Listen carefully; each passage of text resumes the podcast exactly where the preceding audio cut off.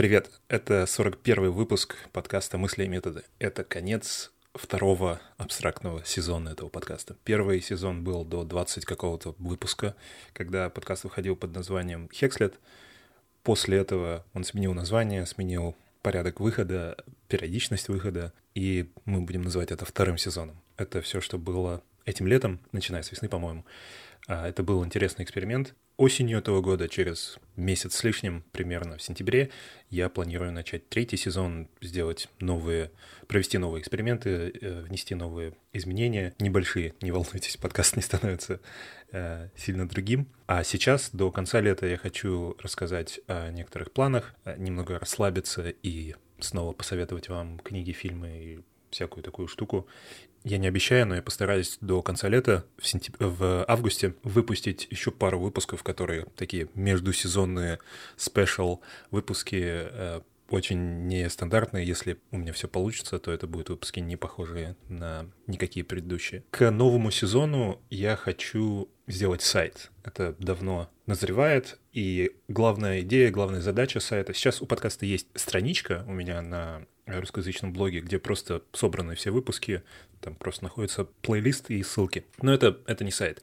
И сайтом я хочу решить задачу коммуникации, потому что у этого подкаста достаточно много слушателей, они, то есть вы, достаточно активные, интересные и клевые люди, но у нас нет четкого канала коммуникации. И люди, когда мне пишут, очень часто говорят, что я не знал, куда написать, поэтому напис написал сюда. И я понимаю, что это очень некомфортное ощущение, потому что, во-первых, ты даже не уверен, что этот канал работает, во-вторых, ты не уверен, нормально ли это сюда писать, и я думаю, многих это останавливает. Конечно, я всегда говорю, пишите мне на почту, после того, как я особенно прям попросил мне написать и рассказать. Очень много людей мне написали.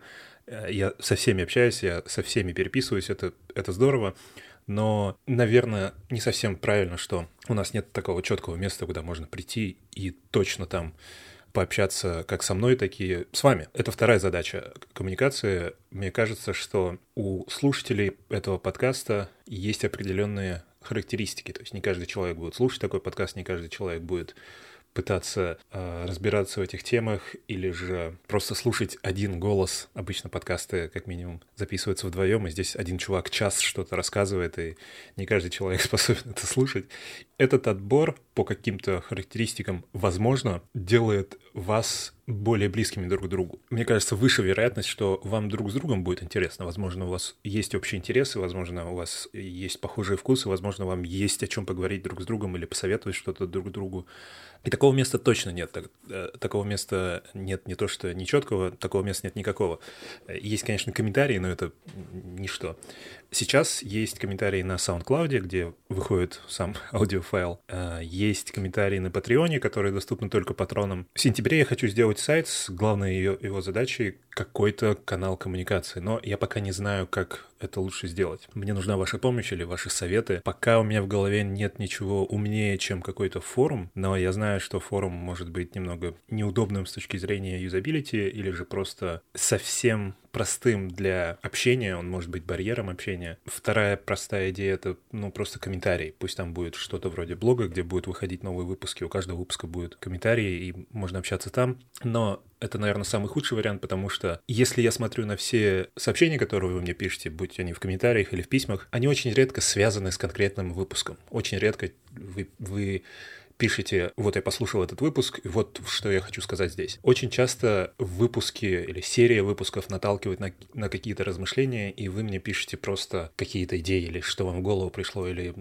в общем, нет никакой четкой связи с выпуском. И понятно, что, ну, значит, его можно написать к любому выпуску, но, опять же, это барьер, это какой-то ментальный барьер, потому что ты думаешь, окей, я хочу написать просто вот такая у меня мысль в голову пришла, написать это в последний выпуск, написать случайный выпуск, куда это, что это? Эта привязка добавляет сложности. Поэтому просто форум, где можно создать топик абсолютно ни с чем не связанный, наверное, чуть более приятный вариант. А еще задача, мне кажется, людям, и мне как минимум, иногда хочется поделиться чем-то, поделиться ссылкой на какую-нибудь интересную статью или видео или что угодно. Поэтому мне больше всего, наверное, нравится система, похожая как на Reddit, где в subreddit, в этом сообществе, можно создать топик с текстом, как на форуме, и туда могут писать люди комментарии, а можно создать топик со ссылкой. У него также есть комментарии, но основная задача этого топика — это предоставить ссылку на что-то. Требование — это, конечно, не использовать никакие сторонние сервисы.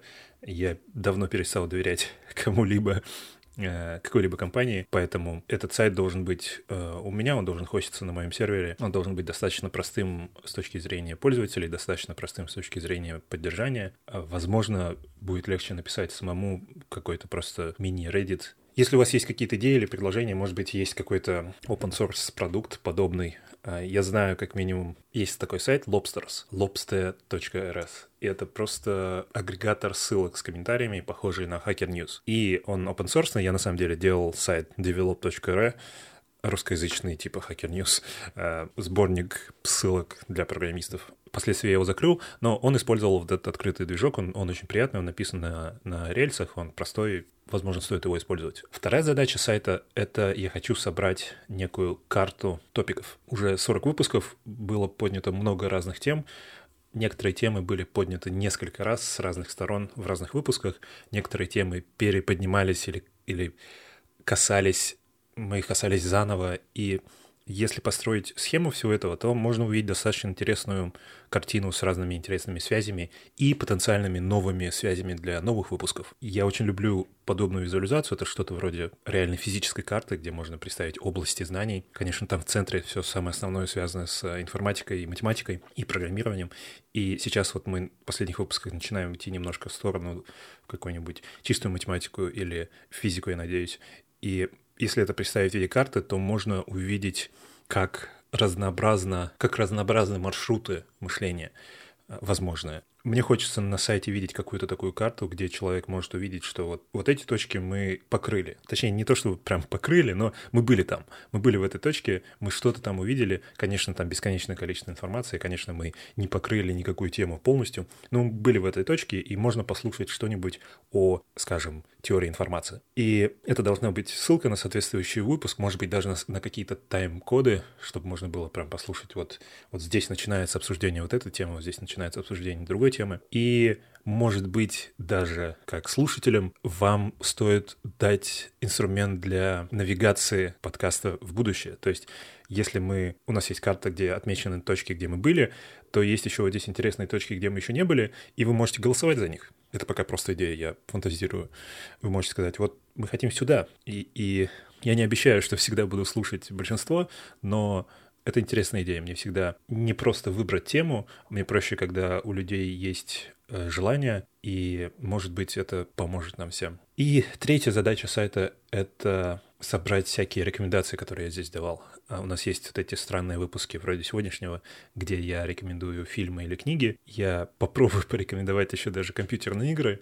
Я иногда рекомендую их э, книги или фильмы или что-то, или упоминаю просто их в положительном свете в обычных выпусках, когда они приходят мне в голову. Было бы прикольно собрать это просто на одной странице. Здесь, наверное, выдумывать особо нечего, никакого софта или визуализации не нужно, просто страничка с этим набором э, и ссылками на соответствующие выпуски, где они были упомянуты.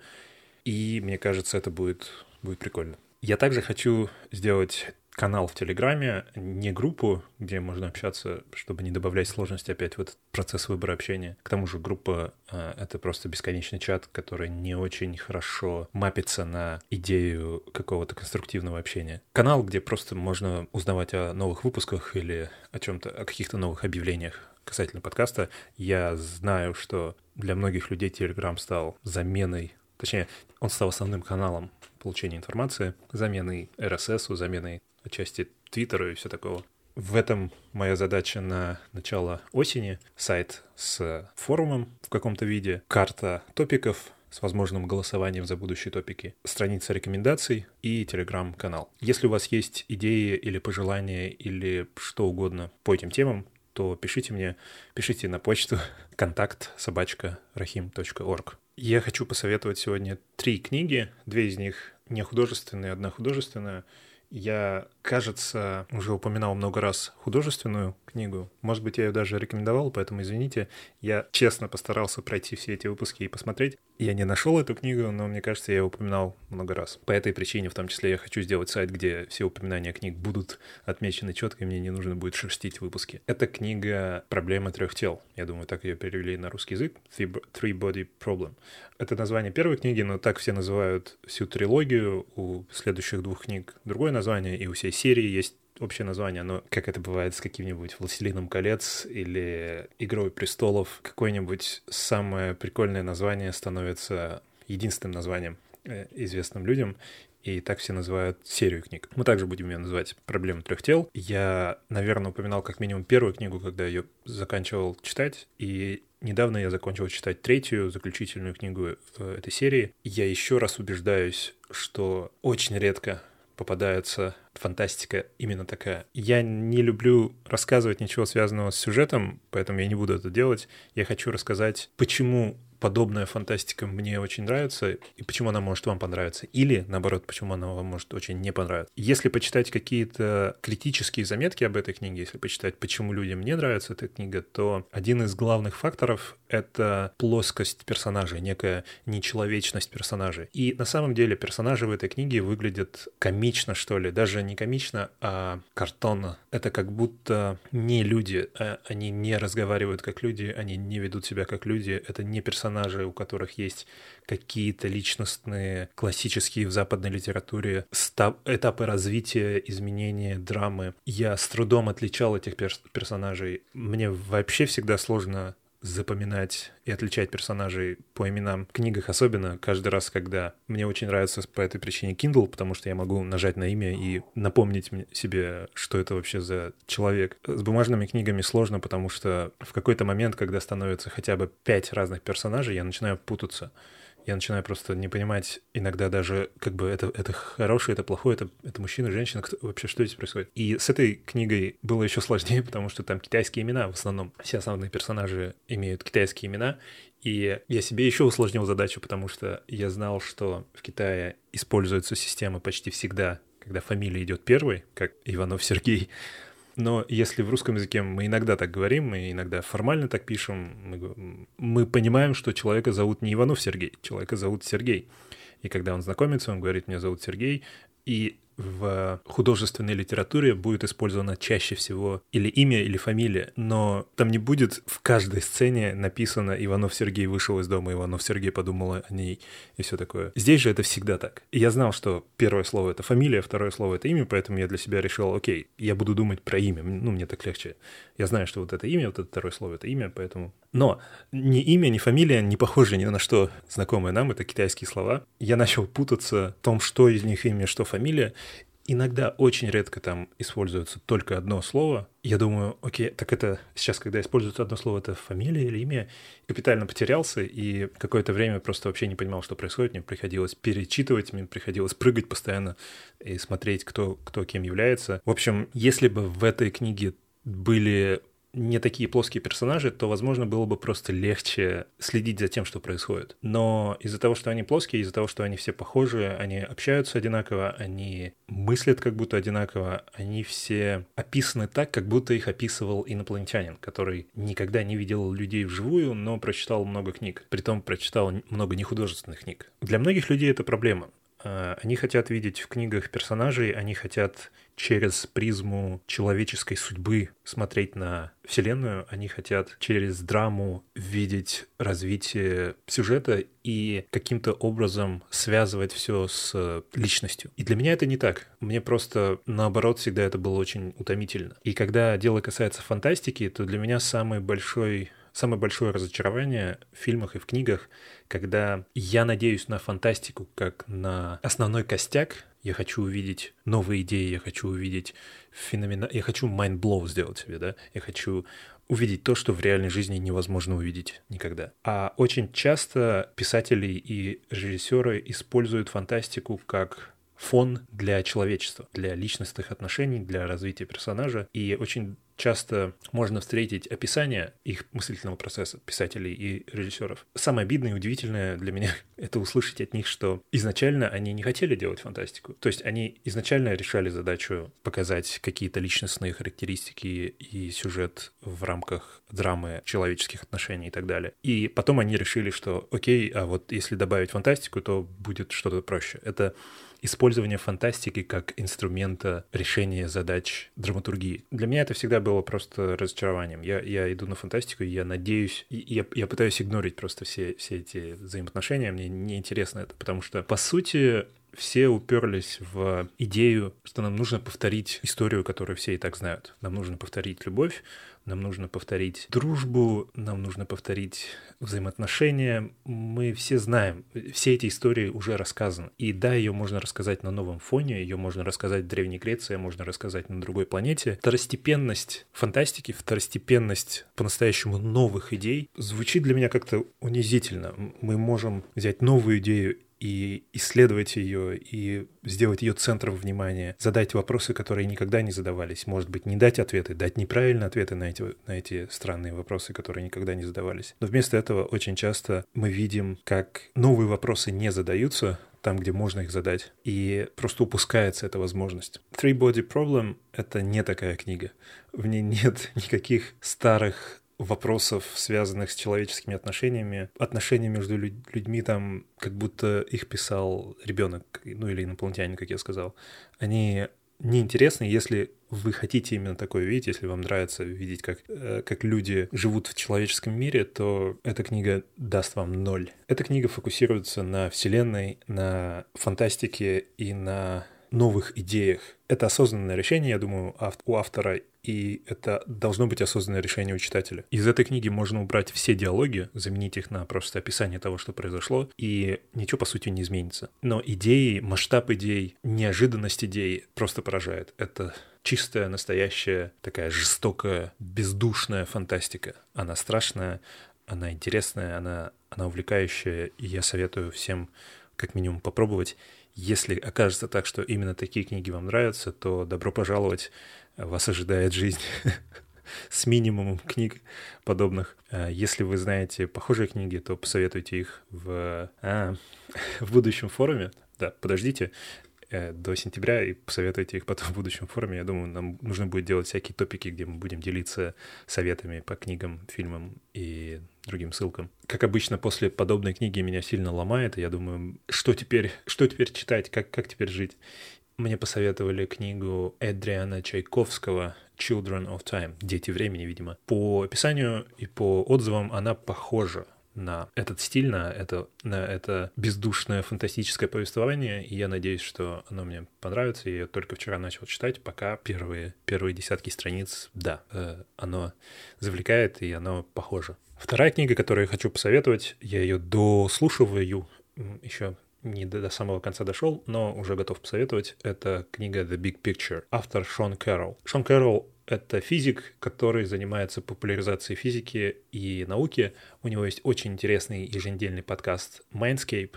У него есть несколько книг для широкой публики, и на Ютубе можно найти несколько его лекций и выступлений, там, TED, по-моему, или что-то такое. Это очень интересный человек, у него очень четкое, адекватное сознание, и оно выражается в коммуникацию просто супер. Э, это один из редких людей, которые могут описать самые сложные идеи физики любому человеку. И самое классное, что и в его подкасте, и в его книгах он фокусируется не только на каких-то конкретных проблемах физики, которые он изучает, но и на более широких идеях, например, идеях философии или же идеях мет мета-науки, мета-мышления. Например, в одном из выпусков и в одной из глав книг он пытается ответить на вопрос, пытается исследовать, возможно, ответы на вопрос, почему реальность есть, а не нет. Почему Вселенная существует, а не не существует. И может показаться парадоксальным или бессмысленным этот вопрос, но здесь есть много аспектов, которые можно обсудить, и можно сделать разные интересные выводы или допущения. В его подкасте он обычно зовет гостей, и они общаются вдвоем, и гости приходят из самых разных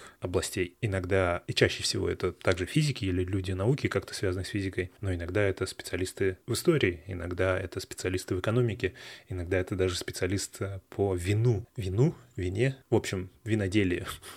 И мне кажется, это очень здорово, когда человек, по сути, занятый копанием очень-очень узкой точки в человеческом мышлении, в человеческом знании. Он изучает конкретную область физики, его интересует квантовая физика, модель Эверетта, модель э, решения вопроса квантовой физики, что происходит, когда мы наблюдаем состояние частицы, и его точка зрения и та область, которую он изучает, это интерпретация нескольких миров, что когда мы наблюдаем какую-то квантовую частицу и понимаем, что у нее есть такие свойства, то были другие вероятности, почему, куда они делись, э, что если бы мы наблюдали другое свойство, и его интерпретация, точнее интерпретация, которую он считает верной и он изучает, это фактически в этот момент Вселенная форкается, она разделяется на, на несколько, и мы оказываемся в той вселенной, где мы наблюдали именно такое состояние. Есть другие исходы, есть другие состояния, и они находятся в других, можно сказать, параллельных вселенных, и у них есть свои версии наблюдателей, которые теперь связаны с теми состояниями.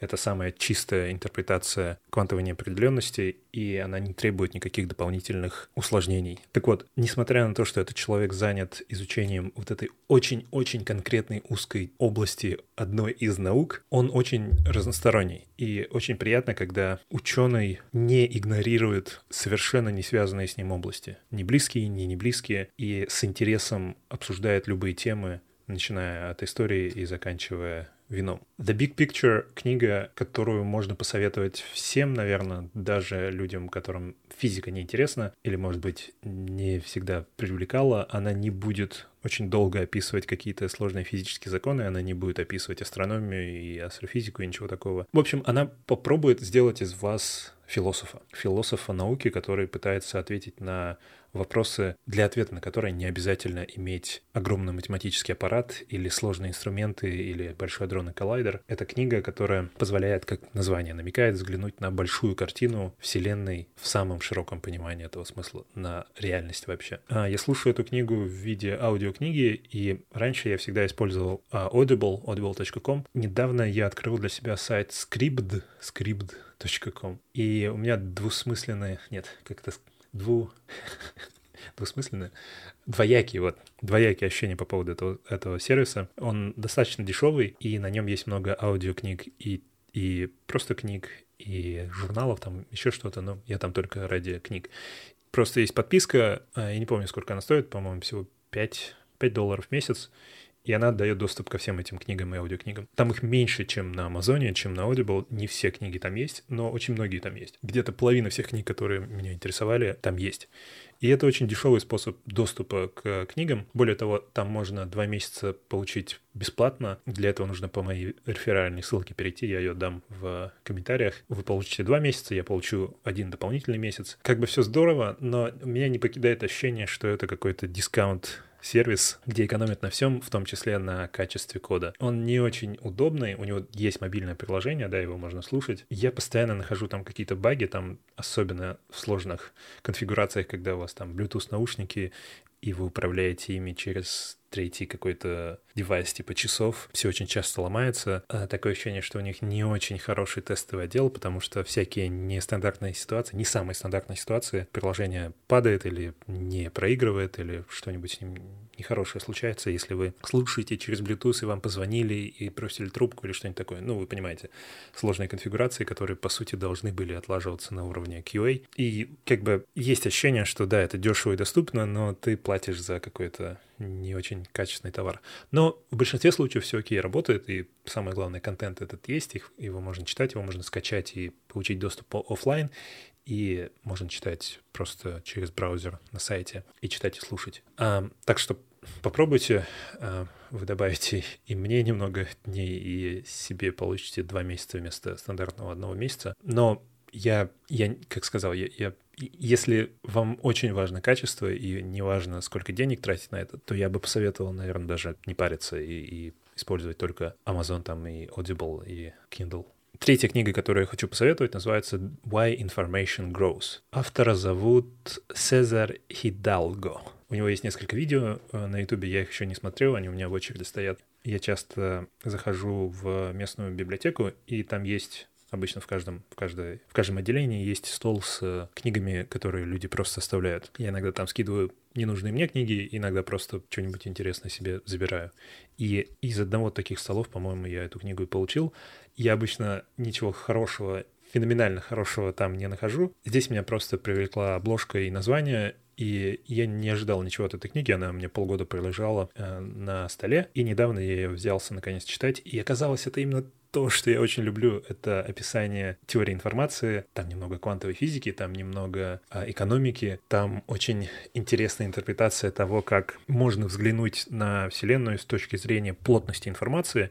Любая планета с цивилизацией, такая как Земля, например, будет плотным таким ярким оазисом информации. Не живой Вселенной, любые звезды, планеты и системы — это системы, содержащие информацию, любая упорядоченность, любая система, которая там работает, это информация. Вот звезда содержит в себе информацию, потому что там, там есть некоторая конфигурация, но она очень близка к максимальной энтропии. Да, она не такая, как максимальная энтропия, которая нас ждет всех, видимо, в конце Вселенной, когда все будет равномерно и ничего не будет, ничего не будет выделяться. Но это все равно достаточно низкоплотная информация. Если посмотреть на Землю, на количество информации на Земле, то это просто на порядке-порядке больше, чем где-либо в, во Вселенной. Я говорю не только об информации, которая в нашем бытовом мире существует, такая как этот подкаст, книги, тексты и так далее, но любая упорядоченность, любая четкость и системность, созданная благодаря энергии и поддерживающаяся благодаря энергии. Если мы сдадимся и мы ничего не будем делать, то постепенно все из-за энтропии уйдет в ничто, уйдет в равномерное, равномерную кашу. Все разложится, но мы работаем очень сильно, мы используем энергию для того, чтобы поддерживать целостность этой информации. У нас есть структуры, у нас есть здания, у нас есть не каша металла, а четкие строения из металла, где существует порядок, очень четкий и нужный нам порядок э, атомов. С этой точки зрения, если просто иметь такой телескоп, который показывает знаете, как, как тепловые визоры, которые показывают, где более горячие и холодные точки. Если взять такой визор, который показывает плотность информации, то и посмотреть на там Млечный Путь или Вселенную, то Земля, если нет других подобных планет, Земля будет просто очень яркой звездой, которая светится от количества информации. И здесь приходит в голову идеи для фантастических книг или фильмов, где информация, если особенно если вся Вселенная это, это голограмма, ну или вся Вселенная это симуляция в какой-то какой-то другой информационной системе, то информация может быть основным, основной ценностью, основным ресурсом. Не кислород, не золото, не деньги, а информация может быть самым важным и ценным ресурсом. И могут быть какие-то цивилизации, которые охотятся за информацией, охотятся за любой, любой не энтропийной, любой антиэнтропийной системой, потому что они умеют из нее получать обратно энергию. Ну, это у меня просто уже меня понесло.